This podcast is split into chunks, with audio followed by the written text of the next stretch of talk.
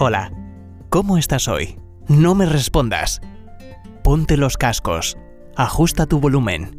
Te compartiré pensamientos, reflexiones, consejos y enseñanzas para que mejores tu calidad de vida mientras viajas, o descansas, o en el gimnasio, caminando por la playa o la montaña, o simplemente mientras tomas tu café. Acompáñame en este nuevo episodio de Salud 360 grados.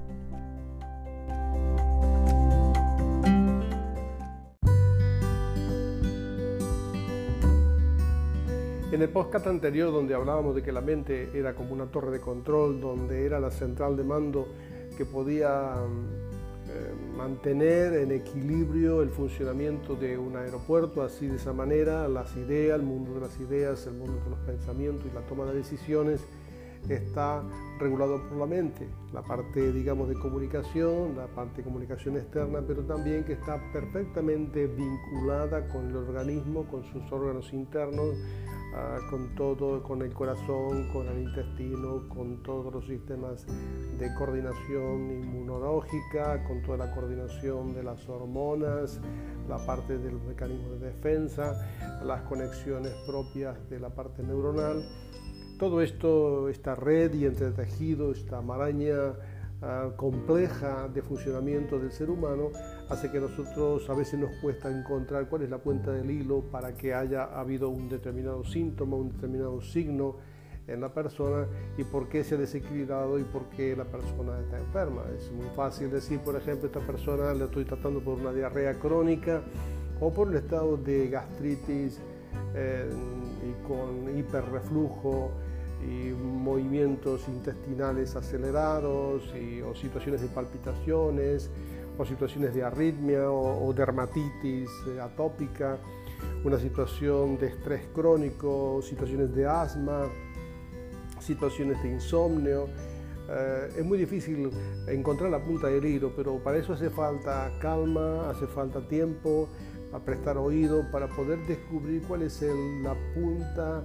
del iceberg, dónde está realmente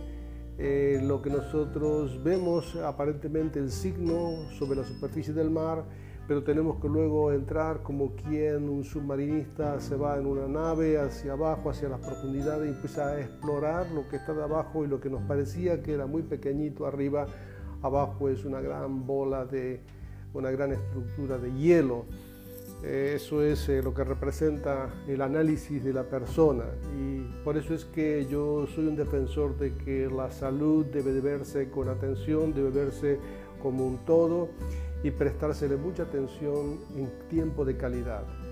Tiempo prestar oído, el que esté delante debe tener el tiempo para tomar sus notas, oír, no apresurarse en tomar un tratamiento apresurado porque pensamos que las pastillas mágicas modifican todo es más fácil dar un omeprazol para disminuir la acidez que corregir un patrón de conducta que, que está produciendo la hipersecreción de ácido clorhídrico en el estómago. O es más fácil dar un, un antidiarreico a una persona que tiene una hipermotilidad intestinal que corregir una situación de un vicio de, que no ha corregido, un patrón de conducta que no ha corregido y que le hace que mantenga esa situación de hiperactividad intestinal. O es más fácil comprar una crema eh, queratolítica o aquellas que quitan lo que sería las escamas de la piel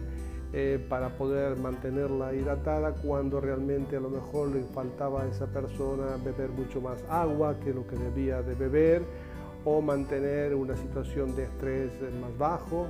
o tener un sueño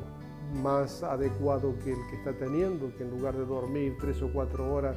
tenía que dormir siete u ocho horas adecuadamente en un suelo reparador, en un suelo profundo. Es decir, hay un montón de factores que hay que analizar para corregir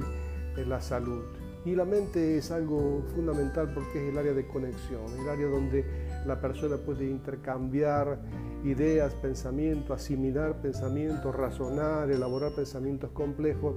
y poder ser, eh, tomar decisiones. Y a veces la gente no toma decisiones adecuadas porque hay desconocimiento, no conoce, entonces por eso no toma decisiones. Eh, creo que la situación actual de la salud eh, a nivel España o a nivel de Europa y gran parte del mundo, la hemos hecho demasiado técnica, demasiado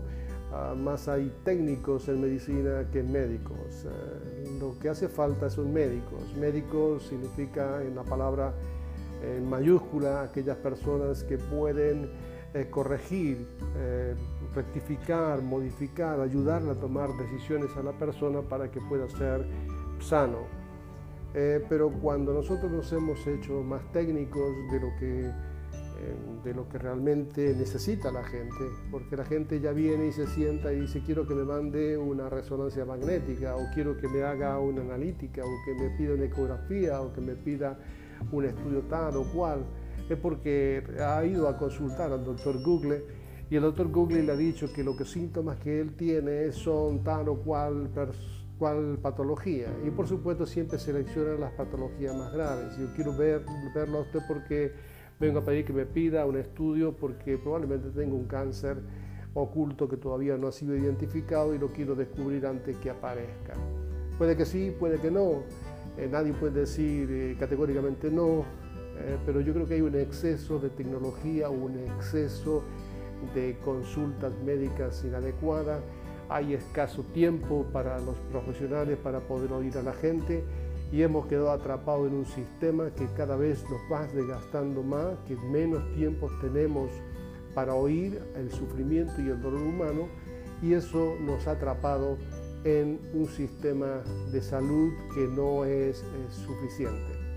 Por eso es que debemos aprender a vivir, aprender a comer, aprender a descansar, aprender a relacionarnos, eh, aprender a cuidarnos a nosotros mismos, cultivar una vida lo más adecuada posible para obtener un buen pasar en los años de vida que tengamos. Así que todo esto de la mente es algo muy importante que podamos cultivar. Iremos dando las bases para que usted entienda que la mente es un área de una pista también de aterrizaje de un montón de, información que usted debe saber seleccionar, debe saber cultivar retener y tener eh, el tiempo suficiente para poder aplicarlo en sí mismo. Eh, no quiero extenderme más porque a veces cuando toco este tema, que es un tema que lo toco con mucha pasión porque ha sido mi profesión durante muchos años y una de las cosas que me ha costado eh, aplicar es poder encontrar el tiempo adecuado para mis pacientes. Estaba oyendo a mis pacientes y permanentemente estaba sonando el teléfono, me estaban interrumpiendo la puerta, me estaban pidiendo para que atienda a alguien urgente que estaba esperando y probablemente la persona que estaba adelante no le pude prestar el oído y la atención suficiente y tuve que pasar al que sigue y así el que sigue. Siempre voy fragmentando la consulta y nunca llegaba a oír y a resolver aquel que estaba delante mío y que tanto necesitaba. Eh, tiempo es calidad, tiempo también es dinero, eh, pero que realmente eh, el, tiempo no es, es, dinero, tiempo es salud, el tiempo es salud en sí mismo. Por eso el manejar el tiempo adecuadamente nos hará a nosotros más saludables. Nos vemos en el próximo podcast.